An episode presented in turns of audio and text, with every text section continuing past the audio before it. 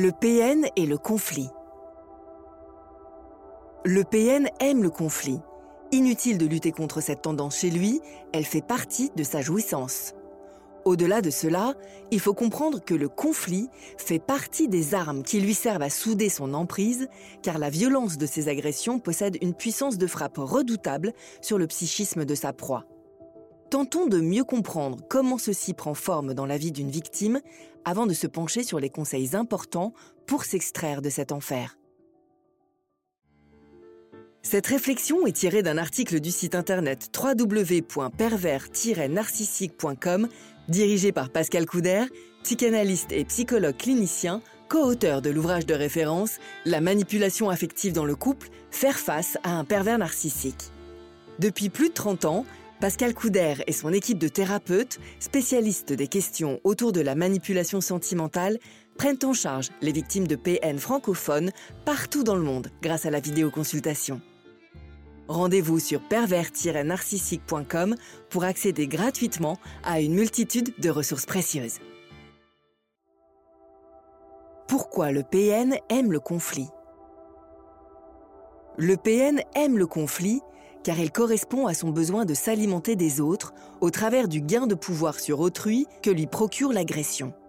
Cet aspect rend donc la confrontation et l'agressivité incontournables dans son mode de relation à l'autre. L'identification projective, ce trait saillant de sa psychologie, existe d'ailleurs pour lui permettre de perpétrer ce mécanisme en faisant de l'autre sa poubelle psychique.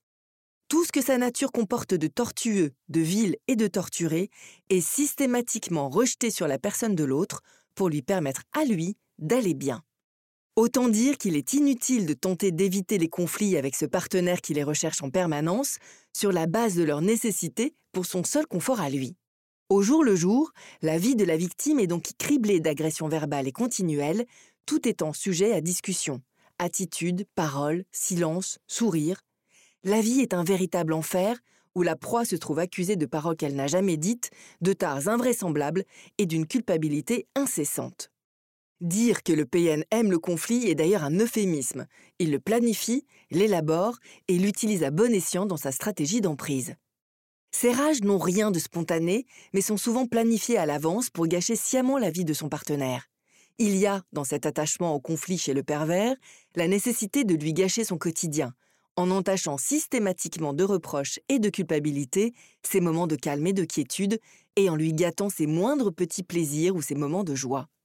Par le conflit, il met en pièces tous les efforts que l'autre échafaude patiemment pour tenter de faire fonctionner cette relation qui n'en est pas une. Il gâche ainsi tous les bons moments, ce qu'il fait aussi en s'absentant, se saoulant, etc., et en fait ensuite porter la responsabilité sur l'autre. La proie d'un PN ne sait jamais vraiment comment le conflit arrive, mais elle finit à la longue par se protéger en parant les coups, soit en évitant tous les sujets qui fâchent. Les concessions se multiplient donc, sous l'effet de ce qui est, sans y paraître, un véritable harcèlement. Le PN aime le conflit parce qu'il lui permet de violenter l'autre psychologiquement de manière à affaiblir sa personnalité et à justifier ensuite ses abus mise à l'écart de l'entourage, privation de liberté, privations économiques, violences psychologiques et physiques. La violence verbale d'un manipulateur se poursuit tôt ou tard par des sévices plus précis. Gérer les conflits avec le manipulateur. Pour se libérer de l'engrenage du conflit et de la violence psychologique, quelques conseils de base peuvent s'appliquer. Éviter l'escalade et l'affrontement. Pourquoi? Parce qu'à ce jeu-là, le pervers gagne à tous les coups. Il est impossible, en effet, de concurrencer un esprit pervers et sadique sur son propre terrain. Rappelez-vous que profondément, le pervers ne s'aime pas et expulse sur vous toutes ses tares. Inutile donc de lui donner la réplique, car vous visitez, en faisant cela, la galerie des représentations mentales morbides et étriquées qui peuplent son esprit pervers, ce qui équivaut à un voyage sans retour sachez que vous compromettez ainsi votre propre intégrité psychique. Désamorcer le conflit. Rester le plus calme possible est la clé de la réussite dans un conflit avec un manipulateur. Il recherche avant tout la réaction de sa proie, les émotions qu'elle produit et qui le font se sentir puissant. Une victime qui reste modérée dans ses propos, calme et indifférente à ses problématiques, n'alimente pas sa machine de guerre. S'il s'acharne, sachez lui renvoyer la responsabilité de ce qu'il dit. D'accord, mais c'est ce que tu penses. Bannir la culpabilité. La culpabilité est l'arme favorite des manipulateurs dans les conflits qu'ils provoquent. Elle leur sert à toucher l'autre facilement, puisque eux se considèrent intouchables. Elle engendre le dénigrement de soi en laissant les victimes désemparées et dépossédées de leur self-estime. Qu'est-ce que j'ai pu bien faire encore se demandent-elles sans cesse. Avec le temps, le phénomène va jusqu'à les détruire et peut aboutir à une dépersonnalisation. La culpabilité est une escroquerie morale, s'adressant souvent à des victimes en dette vis-à-vis des autres. Elle cherche à trop bien faire. Le manipulateur ou la manipulatrice n'ayant par définition jamais tort, il ne faut jamais se justifier avec lui ou elle. Renoncer à un vrai dialogue. Le pervers narcissique est incapable de communiquer au vrai sens du terme, mais utilise constamment tout échange pour manipuler. Il faut donc accepter qu'il ne vous écoutera jamais et qu'il est incapable de le faire.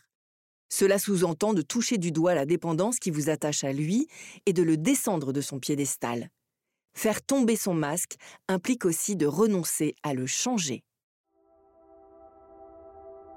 Se méfier des digressions. Lorsque l'on doit régler un désaccord avec un pervers narcissique, il faut se méfier des écrans de fumée qu'il envoie pour faire douter l'autre des faits ou pour tout rejeter en bloc. Il cherche à déstabiliser son interlocuteur, à reconfigurer les faits à son avantage. À cet égard, il ne faut discuter avec lui que de faits concrets, difficiles à déformer, et rester constamment sur ses gardes. Camper ferme sur ses positions et avoir un but auquel on se tient est ce qui est conseillé. Il est parfois difficile et surtout épuisant pour une proie de sortir des schémas relationnels conflictuels que le manipulateur tisse avec elle. Pour ce faire, elle doit accepter que ces conflits ne sont que de pures agressions destinées à la vider de son énergie. Ce partenaire ne cherche ni à la comprendre, ni réellement à être en relation avec elle. Il ne faut jamais se justifier. Le chemin est parfois long, mais il n'est jamais trop tard, avec une aide appropriée pour se sortir d'une ornière qui conduit à souffrir et à accepter cela. Pascal Couder, psychologue clinicien et psychanalyste, spécialiste des manipulateurs narcissiques, aide ceux qui le souhaitent à s'extirper d'une relation empoisonnée par le conflit et l'emprise d'un partenaire manipulateur. Thérapie possible sur Skype en téléconsultation. N'hésitez pas à vous faire accompagner par des thérapeutes spécialistes de la question de la perversion narcissique. Rendez-vous sur www.pervers-narcissique.com et trouvez-y de nombreux conseils sur comment gérer la séparation, comment gérer l'après, la reconstruction, et vous pourrez également rentrer en contact avec un membre de l'équipe. Ne restez pas seul. Merci d'avoir écouté ce podcast. Rendez-vous très prochainement pour un nouvel épisode. N'hésitez pas à vous abonner pour ne rien manquer des prochaines publications. À très bientôt.